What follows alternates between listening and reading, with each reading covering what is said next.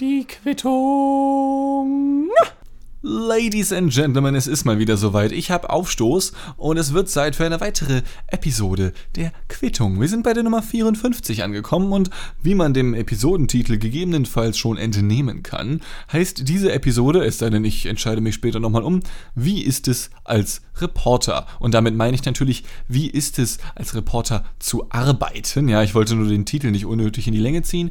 Und um die Frage gleich mal zu beantworten, muss ich sagen, keine Ahnung, denn ich bin keiner. Ich meine, ich arbeite hin und wieder als Reporter, ich würde mich allerdings niemals als Reporter bezeichnen, ebenso wie ich mich zum Beispiel auch niemals als Journalisten bezeichnen würde, obwohl ich auch halt eben die gleichen Tätigkeitsfelder wie eben so manche andere Journalisten eben habe. Ja, was, was unter anderem zu, da, Hille, Hille, Hille, genau, nein, ähm, die Tätigkeitsfelder, die sich dort überschneiden, sind zum Beispiel Recherche, ähm, das Finden von Personen für Interviews, das Führen von Interviews, das redaktionelle Aufarbeiten des eigentlichen Inhalts, ebenso wie der Aufnahmen, die man dann selber so macht, egal ob auditiv oder visuell oder audiovisuell ja sogar bestenfalls, ja. Ähm, und das Ganze dann noch mit einem roten Faden garniert zu einer Reportage zusammenzufügen und um dann am Ende ein Gesamtwerk zu haben, ja. Das ist so das, was ich so, naja, alle zwei Monate mal mache, beziehungsweise eigentlich immer wieder mal tröpfchenweise, aber es wird vom, also, hm, der Durchschnitt ist es so, dass auf dem Premium-Sender Massengeschmack TV, kostenlos testen für 14 Tage Bitches, ähm, so ungefähr alle zwei Monate eine Reportage meinerseits veröffentlicht wird. Das hat sich jetzt ein bisschen geändert im Jahr 2020, denn zum einen habe ich gerade nicht so viele Themen gefunden, auf die ich Bock hatte, beziehungsweise da waren schon ein, zwei Themen, an denen ich dran war, aber es ist leider nichts geworden. Ich erinnere an frühere Episoden der Quittung. Ähm, ich habe jetzt die Zahlen vergessen, ihr könnt die ja mal gerne selber raussuchen, wenn ihr Bock habt. Müsste auch irgendwo in der Beschreibung stehen. Ähm, unter anderem ging es da um einen Flughafen in Schwerin-Parchim, beziehungsweise in Parchim. Der Flughafen selbst heißt International Airport Schwerin-Parchim. Und was es damit auf sich hatte, so, das ist halt leider nichts geworden. Ähm, Jetzt heute hatte ich tatsächlich wieder einen Drehtag für eine Reportage, die am 24.03.2020 veröffentlicht wird. Auch in Kurzversion auf dem hauseigenen YouTube-Kanal von Massengeschmack TV unter dem gleichen Namen. Äh, und zwar äh, zu einem ganz gewissen Thema, welches wir ganz hart umgehen werden. Denn ich habe in der letzten Episode gesagt, dass wir dieses Thema umgehen werden. Und daran werde ich mich natürlich halten. Ich werde es nicht beim Namen nennen, dieses C Thema. Ja, so, kommen wir wieder zur eigentlichen Frage zurück. Als Reporter zu arbeiten ist ähm, ziemlich alleine, ziemlich, ziemlich aufwendig gefühlt, ziemlich spröde, aber nicht ungeil trotzdem. Ich meine, wenn der Job keinen Spaß machen würde, ich spoilere mal so viel, meine Bezahlung, die ist jetzt, also ich werde kein Millionär, ja, also das, also pass auf, es gibt Menschen, die werden mit dem goldenen Löffel im Mund geboren und es gibt Menschen, die werden mit einem Plastiklöffel im Mund geboren und ich gehöre eher zur Fraktion Plastiklöffel, allerdings mittlerweile etwas weiter darüber. Ja, also so kann man sich ungefähr meine Bezahlung vorstellen. Und dementsprechend, ähm, wenn schon kein Finan oder ich sag mal wenig finanzieller Anreiz da ist, ähm, kann man, so denke ich zumindest, ruhig ein wenig mehr Spaß erwarten. Und deswegen nehme ich mir auch gewisse Freiheiten, ja, um eben zu sagen, ja gut, ich hätte da jetzt eine Reportage über Modelleisenbahnen machen können. Ähm, ist jetzt durch äh, dieses gewisse C-Thema auch nichts geworden, aber auch so muss ich sagen, hätte ich da verdammt nochmal keinen Bock drauf gehabt. Ich hätte es vielleicht durchgezogen, aber ich glaube, es wäre zulasten der Reportage gefallen, weil und darüber habe ich auch schon in den vorherigen Episoden gesprochen. Ich habe keinen Bock auf Modelleisenbahn. Ich habe auch nichts gegen ein paar gesunde Züge, ja, sich die mal so richtig durchzuziehen. Aber so Modelleisenbahn, es ist, es ist ach, ich weiß nicht. Ich kann dem nicht so viel abgewinnen irgendwie. Entschuldigung, es tut mir leid. Nun ja. Erst heute, wie gesagt, habe ich wieder als Reporter arbeiten dürfen. Und zwar ist folgendes passiert. Ähm, mir wurde vor ein paar Tagen gesagt, yo Dean, wir arbeiten eine Reportage, kannst das übernehmen? Und ich sag, nö, nö, nö. Dann, ja, alles klar, cool, mach das mal bitte. Und dann war anscheinend gegessen, dass ich das mache. Also, okay, habe ich es halt gemacht.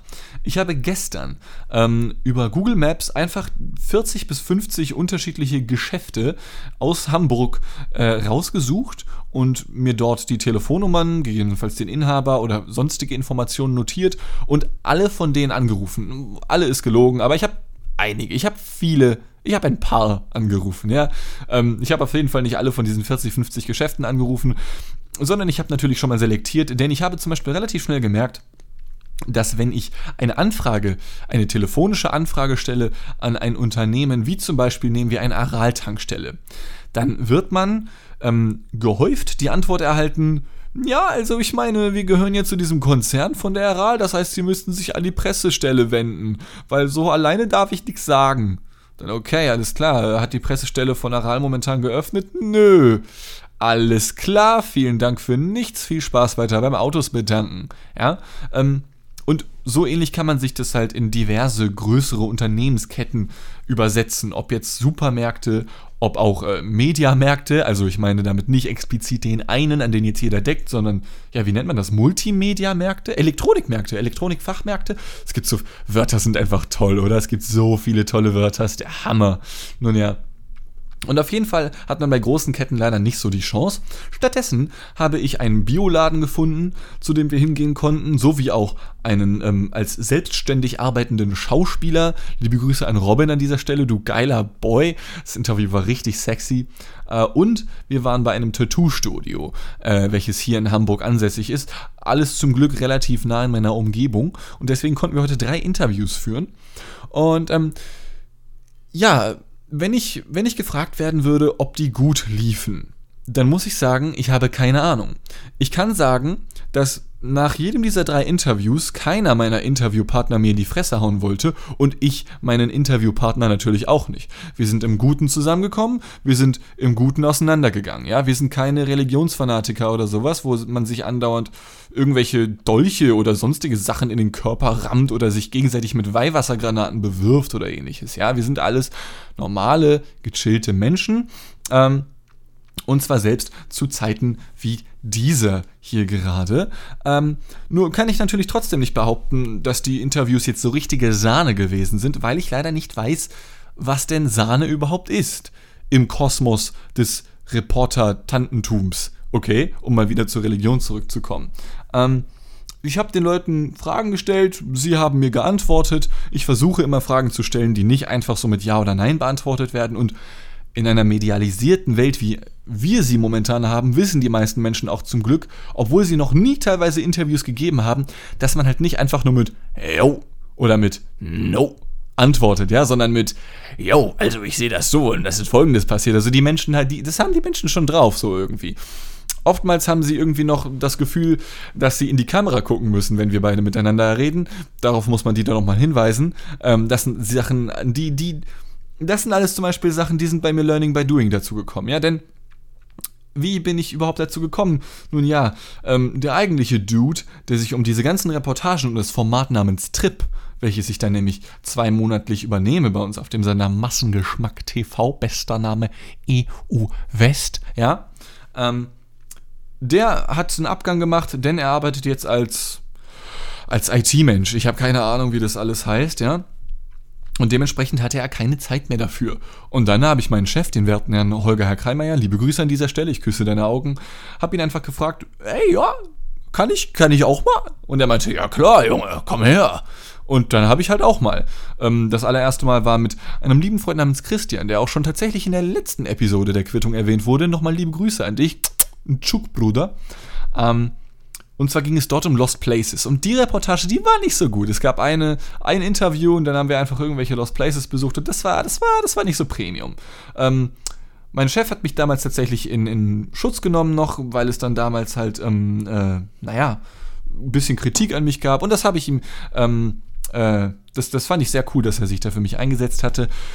Nur habe ich halt seitdem nicht ansatzweise irgendwie, ja, ich weiß auch nicht, gelernt, wie man als Reporter oder Journalist arbeitet. Ich habe es halt einfach weitergemacht und Bruder, ohne Scheiß, also wenn ihr wüsstet, wie oft ich kurz davor war, so richtig auf die Fresse zu fliegen, ja, ähm, es kam mehr als nur einmal vor, dass ich so ein bis zwei Tage, bevor ein Interview, welches ich organisiert hatte, ich immer noch nicht wusste, was ich diese Person überhaupt fragen sollte, ja, und habe mir dann irgendwelchen Scheiß aus der Nase gezogen und da kommen wir jetzt zu dem größten Problem, welches ich habe. Beziehungsweise ich habe zwei große Probleme. Zum einen den roten Faden, das irgendwie so edgy zusammenzuschneiden, damit das nicht alles linear ist, sondern sondern angenommen, du hast drei Interviews, wie wir sie heute aufgezeichnet haben, ist es für gewöhnlich so, dass man die ineinander schneidet und dann halt sozusagen nach thematischen Komplexen aufbaut. Das heißt, du hast Themenkomplex A, B und C und danach schneidest du dann jeweils die, Report, äh, die, die Interviews A, B und C in die Themenkomplexe A, B und C rein.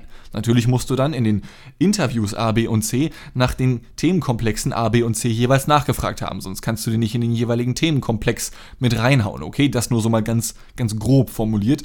Aber wie das funktioniert, Bruder, ich habe keine Ahnung. Und genauso frage ich mich bis heute, wie das so viele Journalisten und Reporter anscheinend zumindest schaffen, sich so viele Fragen ähm, zu merken. Ja, ich meine, wie gesagt, heute waren es drei Interviews. Die Grundstruktur war immer ähnlich, aber nie gleich, vor allem wenn es um die Details ging, weil halt jeder diese Berufstätigen, mit denen ich heute Kontakt hatte, eben in anderen Branchen unterwegs ist, in anderen Angestelltenverhältnissen. Ja, da war ein Inhaber, da war eine Angestellte und da ist ein Selbstständiger, ja. Und sich dann diese ganzen Fragen, was im Durchschnitt so je nach Länge des Interviews zwischen 8 und vielleicht sogar bis zu 20 Fragen sein können, ich krieg das nicht auf die Reihe, ja. Also ich, keine Ahnung, ey. Ich, ich guck mir noch auf meinem Smartphone so die Stichpunkte an, die ich mir gemacht habe, denk mir, ja, ja, okay. Steck das Smartphone weg und denk mir, fuck. Und dann kommt da teilweise auch absoluter Bullshit bei raus. Ja, also der Typ, wenn ich eine Frage stelle, wird mir geantwortet und im nächsten Moment muss ich wiederum eine neue Frage stellen. Ich denke, boah, was frage ich den jetzt, Alter? Und labere einfach drauf los. Ja, ähm, ich weiß nicht, warum ich das noch machen darf. Ähm, ich weiß nicht, ob das gut ist, was ich mache. Es scheint für den Sender zu reichen. Ob das jetzt für die Qualität des Senders spricht oder doch eher für quantitative Maßnahmen im Sinne von, wir brauchen irgendwen, der das halt macht, das ist dann halt eine Frage, die man sich stellen muss. Ne? Aber ey, solange ich es noch machen darf, mache ich es noch, denn zu großen Teilen macht das nach wie vor Spaß. Es kommt halt, wie gesagt, sehr aufs Thema an. Also Modelleisenbahnen, Bruder. Ich glaube, ich habe es schon mal erwähnt gerade eben. Da bin ich ziemlich raus. Ja. Ich habe eine kurze Aufnahmepause gemacht und habe mir einen äh, Knoppers gegönnt. Ich habe lange keinen Knoppers mehr gegessen und ich frage mich seit gerade eben, ich meine, diese Dinger, da steht drauf, sie werden knusprig crispy. Was, was soll das? Sorry, ich fand das einfach nur mega dumm. Egal. Zurück zum eigentlichen Thema. Ähm, wie gesagt, ich habe Schwierigkeiten, mich für Dinge zu bemühen, wenn ich mich schon nicht dafür interessiere, aber natürlich muss es trotzdem irgendwie funktionieren, ja. Und die Arbeitsweise bleibt dabei aber die gleiche. Also ähm, man sucht sich einfach zigtausend Leute, schreibt sie an, sortiert aus, auf wen hat man Bock, auf wen nicht. Ähm, und dann interviewt man die Leute halt eben und versucht sich dementsprechend gut vorzubereiten. Nichtsdestotrotz ähm, kann es trotzdem sehr, sehr weird werden. Ja, es sind schon diverse, ich sag mal, ominöse Dinge passiert. Zum Beispiel alleine vor, ich glaube, drei oder vier Tagen war ich wieder mit äh, meinem Kameramann unterwegs. Wir haben ein paar Schnittbilder, nennt sich das, aufgenommen in der Hamburger Innenstadt. Also Schnittbilder, das sind die Dinger, man kann sich vielleicht schon denken, ähm, die man während einer Moderation einblenden kann, ja, damit man nicht die ganze Zeit die Fresse des Moderators sieht, weil der gegebenenfalls auch ein bisschen komisch aussehen kann. Aha, ja. Ähm, und mein Kameramann stand dann da und hat ein Gebäude aufgenommen. Ich glaube, es war das Hamburger Rathaus, welches er aufgenommen hatte. Und ähm, dann kam ein Typ und stellt sich genau vor ihn und guckt in die Kamera. Und mein Kameramann nimmt die Kamera runter und sagt, what? Und ähm, er ist ein wenig zurückhaltend, mein Kameramann, okay. Äh, und er ist nicht so offen gegenüber Menschen manchmal. Und ich ähm, merke das und sage, hi.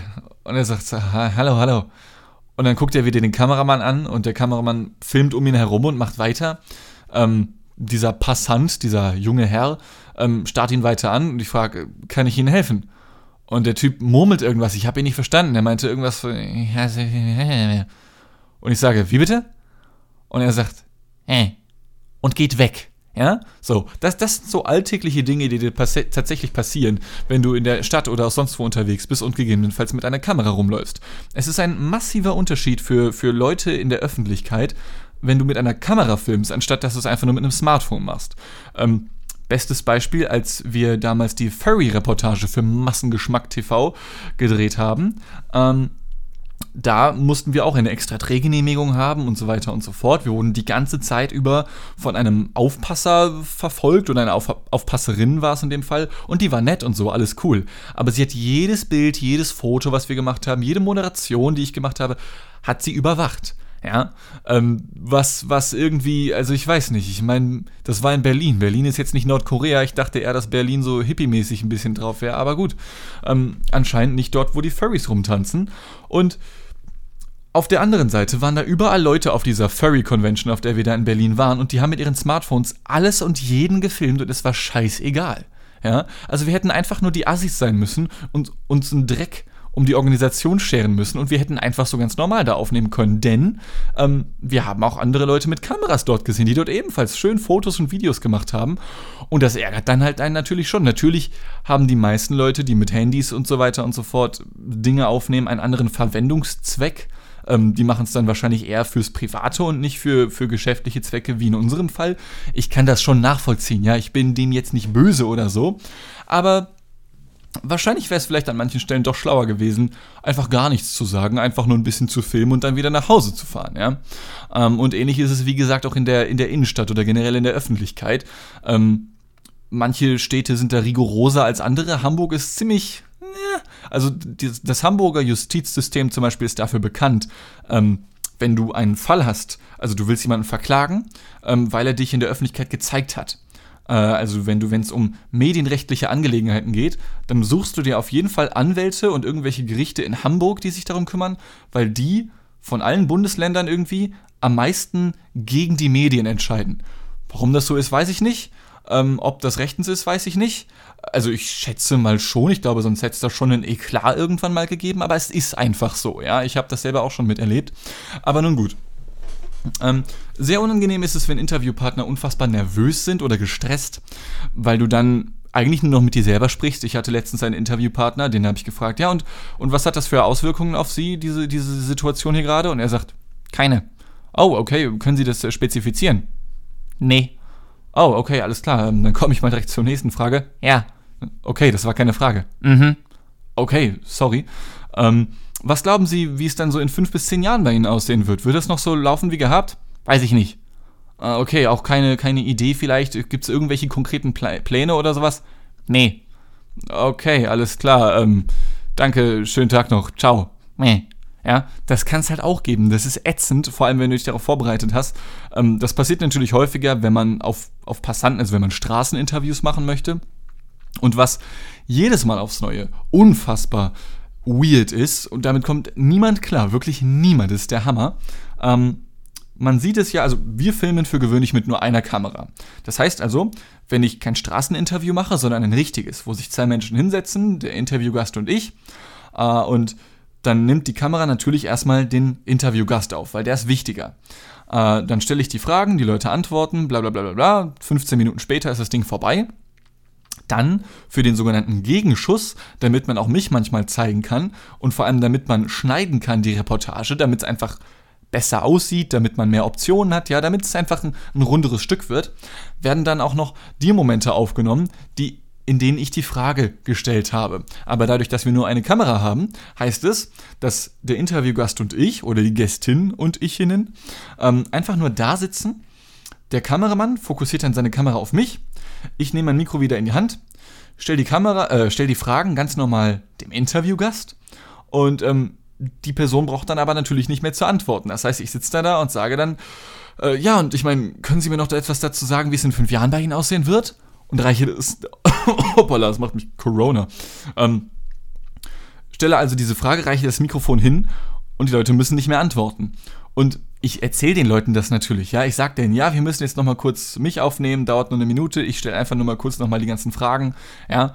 Ähm, da kommt dann auch wieder meine Inkompetenz durch, weil ich mir nie die Fragen eins zu eins so merken kann, wie ich sie gestellt habe, weil ich meine, ich mache mir Stichpunkte natürlich, ich schreibe mir die Fragen auf, aber im Verlauf eines Gespräches, da variiert man natürlich schon in der Wortwahl und ich kann mir die einfach nicht merken.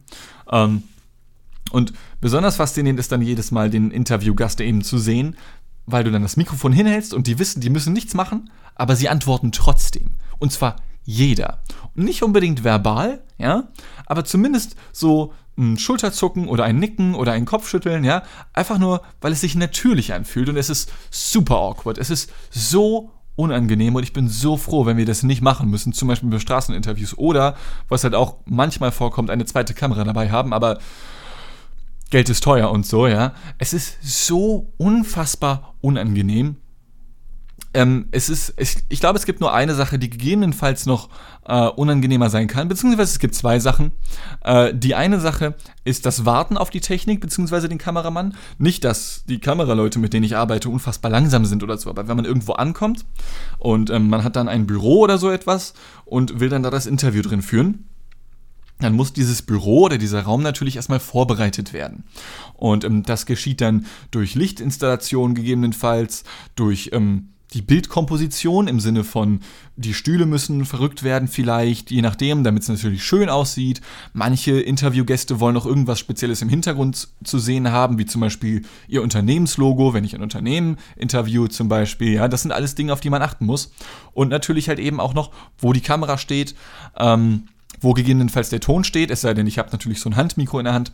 Und ähm, meine Aufgabe ist es dann, äh, in der Zeit, in der die Techniker die ganze Technik aufbauen, die Leute zu bespaßen. Ja, man stellt irgendwelche belanglosen Fragen, die unfassbar öde sind, aber die Leute sind natürlich trotzdem so ein bisschen nervös und sie antworten dann trotzdem, ja. Dann so, ja, und, und haben sie gut hierher gefunden? Ja, klar, ich, ich arbeite hier.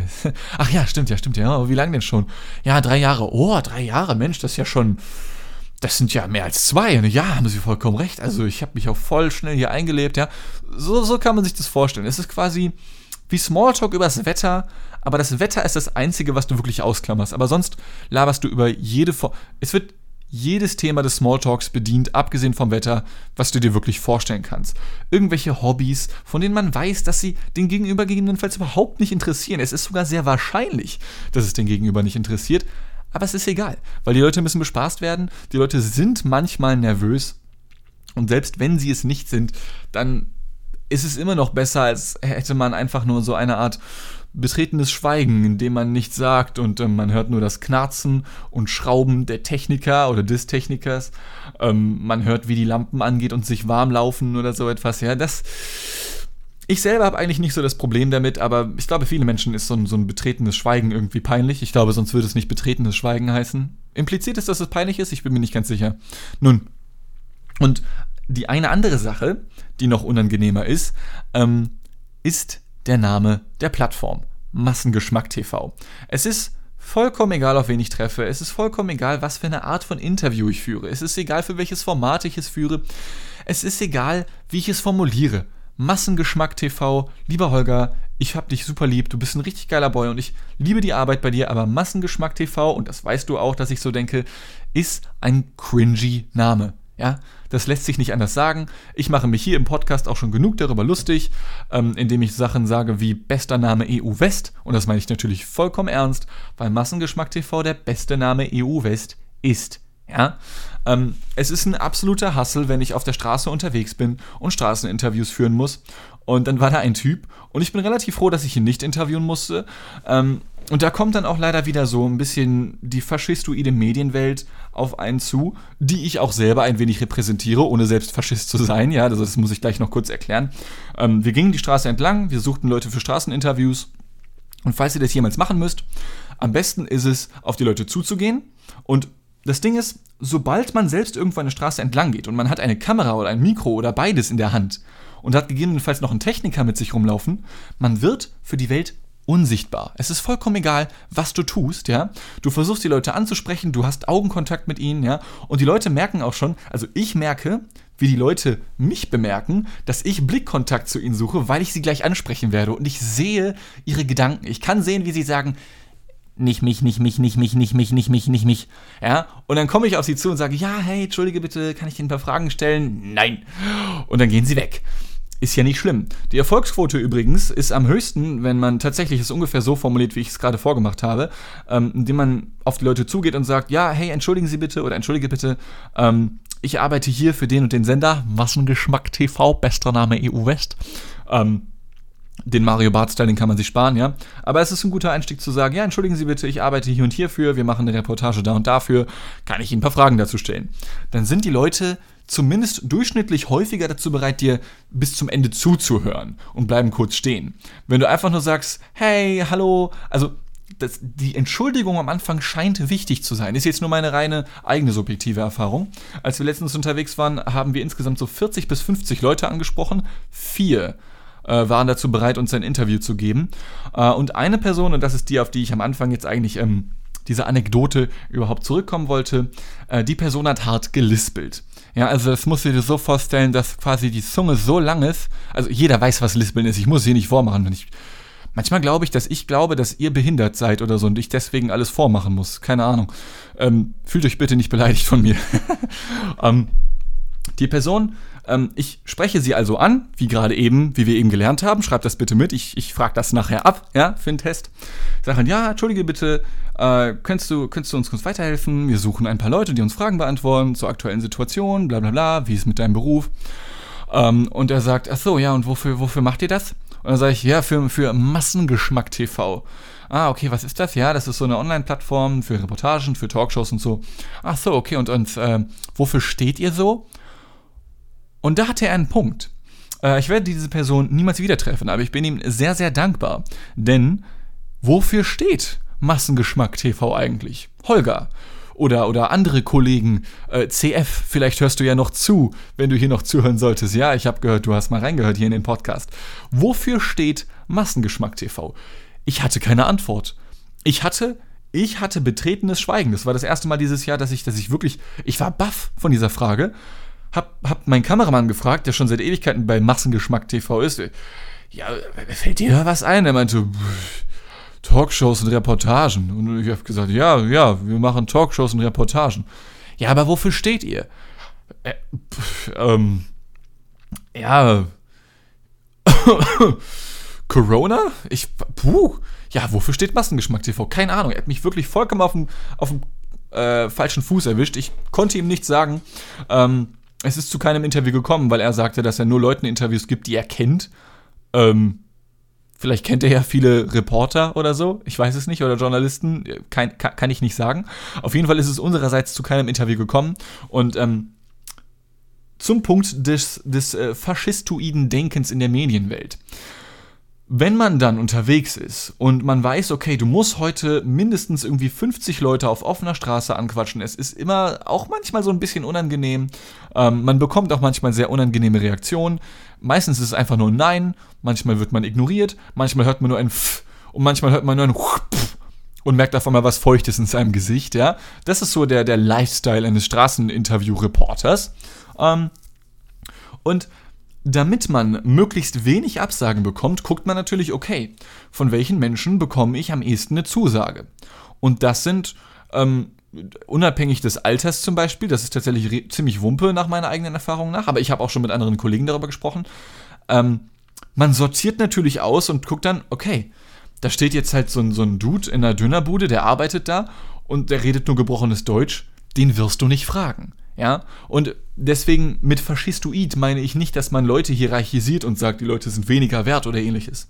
Aber wenn da Leute sind und die sehen aus oder sprechen oder verhalten sich, als würden sie nicht aus dem Ort kommen, an dem man sich gerade befindet, oder es sind Leute, nach denen man halt eben nicht sucht, und man versucht halt eben einfach nur ökonomisch effizient zu arbeiten, sucht man sich eben Leute, bei denen man am ehesten denkt, bei dem kann ich mir vorstellen, bei der Person kann ich mir vorstellen, die kann sprechen, die Person, ja, die kann Deutsch sprechen, ja, ähm, äh, und das kann auch richtig hart nach hinten losgehen. Also ich habe andauernd Karma an der Backe. Wie gesagt, ich mache das auch. Nicht aus, aus Boshaftigkeit, sondern einfach nur aufgrund von ökonomischer Effizienz. Und es ist unfair, ja, dass zum Beispiel Leute, die eine andere Hautfarbe haben, weniger gefragt werden nach Interviews. Dementsprechend werden sie weniger gesehen. Dementsprechend wirkt Deutschland weißer in den Medien, als es tatsächlich ist. Ja, ähm, das kann man so oder so sehen. Ich habe es an dem besagten Tag gemacht und zum Beispiel kam es dann vor, dass ich eine Frau angesprochen habe und ich sage ihr, ja, hallo, guten Tag, äh, ich arbeite bei dem und dem Sender, bla bla bla. Und ähm, sie unterbricht mich mit einem Handzeichen, als wäre sie so ein Jedi, eine Jedi-Meisterin, ja. Und ähm, redet in einem gebrochenen Deutsch zu mir, Entschuldigung, ich bin, ich bin schwerhörig, Sie reden zu schnell. Und ich sage, fuck, ist das bitter, ja. Und ich sage nur, oh, Verzeihung, äh, schon gut, trotzdem vielen Dank, schönen Tag noch. Und gehe halt weg. Die Frau da war, war damit cool, ja. Ähm, die, die schien jetzt nicht bedröppelt oder traurig zu sein oder so etwas. Ja, also das hätte mir auch ein bisschen leid getan. Die Frau war damit vollkommen in Ordnung. Aber es ist schon so ein Moment, wenn du auf Menschen zugehst und, und äh, sie sich dann als taubstumm oder als äh, stumm oder nee, taub, mein Gott, ich bin dumm, ähm, als taub herausstellen. Ja, das war schon ziemlich bitter, muss ich gestehen. Ja, und das sind alles so alltägliche Sachen, die einem als äh, Journalist eben auf der Straße passieren kann. Es kann gut sein, dass ich jetzt noch irgendwie noch eine weitere halbe Stunde labern könnte und wir sind schon wieder bei einer halben Stunde, Ladies and Gentlemen. Ähm, aber das lasse ich dann mal sein. Also zumindest gibt es nur noch eine Sache, die ich ansprechen möchte. Und zwar, ähm, wenn ich dann Menschen kontaktiere für Interviews, also rein schriftlich, das geht am besten tatsächlich entweder telefonisch, beziehungsweise um eine Mail kommt man nicht herum. Ähm, ich schreibe meistens sofort eine Mail und stelle mich vor und sage dann, ich arbeite da und da, bla bla bla, es geht da und darum, Standard eben. Ähm, aber es kann sich natürlich auch lohnen, vorher irgendwo anzurufen oder eine Person telefonisch anzufragen, damit man gleich abchecken kann, ob die Person Bock hat. Und wenn sie nö sagt, musst du keine lange E-Mail schreiben. So. Ähm, Zunächst einmal empfehle ich keinem von euch, Copy-and-Paste-Mails zu verschicken, weil die wahlweise unpersönlich wirken. Oder aber, wenn man sie personalisiert und aus Versehen zu schnell auf Senden klickt, spricht man die Person mit einem vollkommen falschen Namen an. Und ich glaube, es gibt nichts, was mir unangenehmer ist, so hier im heimischen Homeoffice, als wenn ich dann sage, ja, hallo Frau Schmidt. Und es ist halt ein Herr Lamberts, den ich eigentlich ansprechen möchte, von einem, am besten noch, das ist mir wirklich mal passiert, ich habe zwei einander konkurrierende Unternehmen angeschrieben, Unternehmen A und Unternehmen B, und habe beide Mails halt, ich habe die Mail von Unternehmen A kopiert, an Unternehmen B geschickt und halt vollkommen reingeschissen, ja. Das war richtig bitter. Ähm, und genauso bitter kann es enden, zum Beispiel, allein schon, wie man eine Mail abschließt, indem man wahlweise schreibt, mit freundlichen Grüßen, mit freundlichsten Grüßen, liebe Grüße, viele Grüße, beste Grüße oder sieht's man oder duzt man, das, sind auch, das ist auch noch so eine Sache, ja. Was schreibt man am Ende? Ähm, die meisten Leute, die ich kennengelernt habe, machen entweder beste oder viele Grüße, weil das ist halt, mit freundlichen Grüßen ist halt, glaube ich, so, so der Stock im Arsch. Gruß, den man so haben kann. Es ist halt so echt dieses, dieses Altdeutsche noch aus dem 18. Jahrhundert gefühlt irgendwie und es benutzt, glaube ich, auch kaum noch jemand. Vielleicht auch einfach deswegen, weil es sehr lang ist, verhältnismäßig zu den vielen oder ähm, besten Grüßen. Freundliche Grüße geht natürlich auch noch einfach nur, aber das habe ich, glaube ich, noch nie gesehen. Und ich selber hatte mir eine Zeit lang angewöhnt, liebe Grüße am Ende zu schreiben. Und ich habe von einigen Leuten die Response bekommen, hey, ähm, voll nicht, voll nicht böse gemeint, aber bist du schwul? Und ich sage, nee, wie kommst du drauf? Äh, und er meinte, ja, ich meine, liebe Grüße, also bist du schwul? Nein. Ähm, und ich selber mag liebe Grüße immer noch sehr gerne, hab's mir aber zumindest auf beruflicher Ebene großteils abgewöhnt. Ähm, es sei denn, die Leute schreiben mir liebe Grüße zuerst zurück und das ist der Safe Call. Einfach nur das zu kopieren, was die Leute einem eh zusenden, ja. Äh, und anscheinend sind liebe Grüße für Menschen irgendwas Homosexuelles irgendwie oder so. Und ich meine, ich empfinde das nicht als Beleidigung oder ähnliches, aber ich hätte das niemals damit assoziiert. Ja. Ähm, und auch wenn man es mir nicht anmerken mag, aber ich glaube, ich bin philosophisch und so im Alltagsgedanken, im Alltagsdenken ein ziemlicher Hippie. Ich, ich fände es schön, wenn die Welt einfach. Ich finde es schön, wenn es einfach so, Kriege sind unnötig und so, Menschen sollen sich lieb haben, ja, ist alles cool. Ähm, Rauch was, trink was, leb vor dich her, lass andere Menschen, wenn möglich, in Ruhe. Äh, natürlich kannst du ihnen trotzdem helfen, wenn du das möchtest, ja, aber geh einfach keinen anderen Menschen auf den Sack. Ähm, habt euch einfach lieb, es macht keinen Sinn. Wir kommen alle nicht lebend aus der Geschichte hier raus, nach spätestens 50 bis 80 Jahren oder sowas, ja. Ist ja nicht schlimm. Ähm, aber das ist anscheinend noch nicht so angekommen. Und äh, ja, man kann natürlich das mit den lieben Grüßen nach wie vor durchziehen. Und ich habe noch nie irgendwie eine Absage deswegen bekommen oder ähnliches. Aber angewöhnt habe ich mir die lieben Grüße bis heute trotzdem nicht mehr so wirklich. Es sei denn, ich schreibe Leuten, die ich halt schon kenne. Ja, aber wenn ich Personen zum ersten Mal anschreibe, habe ich es tatsächlich jetzt in letzter Zeit mal sein lassen. Ja. Ähm, das soll es nun gewesen sein. Ähm, ist jetzt nicht so die positive Endmessage. Ähm, Gibt es eine positive Endmessage? Ich gucke mal gerade eben, was die Nachrichten sagen. Ähm, Monster Hunter World hat Probleme mit Updates. Nö, ich glaube, wir lassen es einfach dabei. Ne? Ist ja nicht schlimm. Äh, man muss ja auch den Tag nicht vor dem Abend loben. Geht das Sprichwort so? Ich bin mit Sprichwörtern schwierig. Darum könnte ich. Das könnten wir in der nächsten Folge mal besprechen. Ja, okay, alles klar. Vielleicht auch nicht. Mal schauen. Vielleicht habe ich es bis dahin vergessen, vielleicht auch nicht. Ich wünsche noch einen wunderschönen Tag, Ladies and Gentlemen. Ich hoffe, die äh, Folge war euch ein Fest. Ich hatte sehr viel Spaß. Und ich würde sagen, bis zur nächsten Episode. Tschö mit Ö. Liebe Grüße, ich hab euch lieb. Ciao.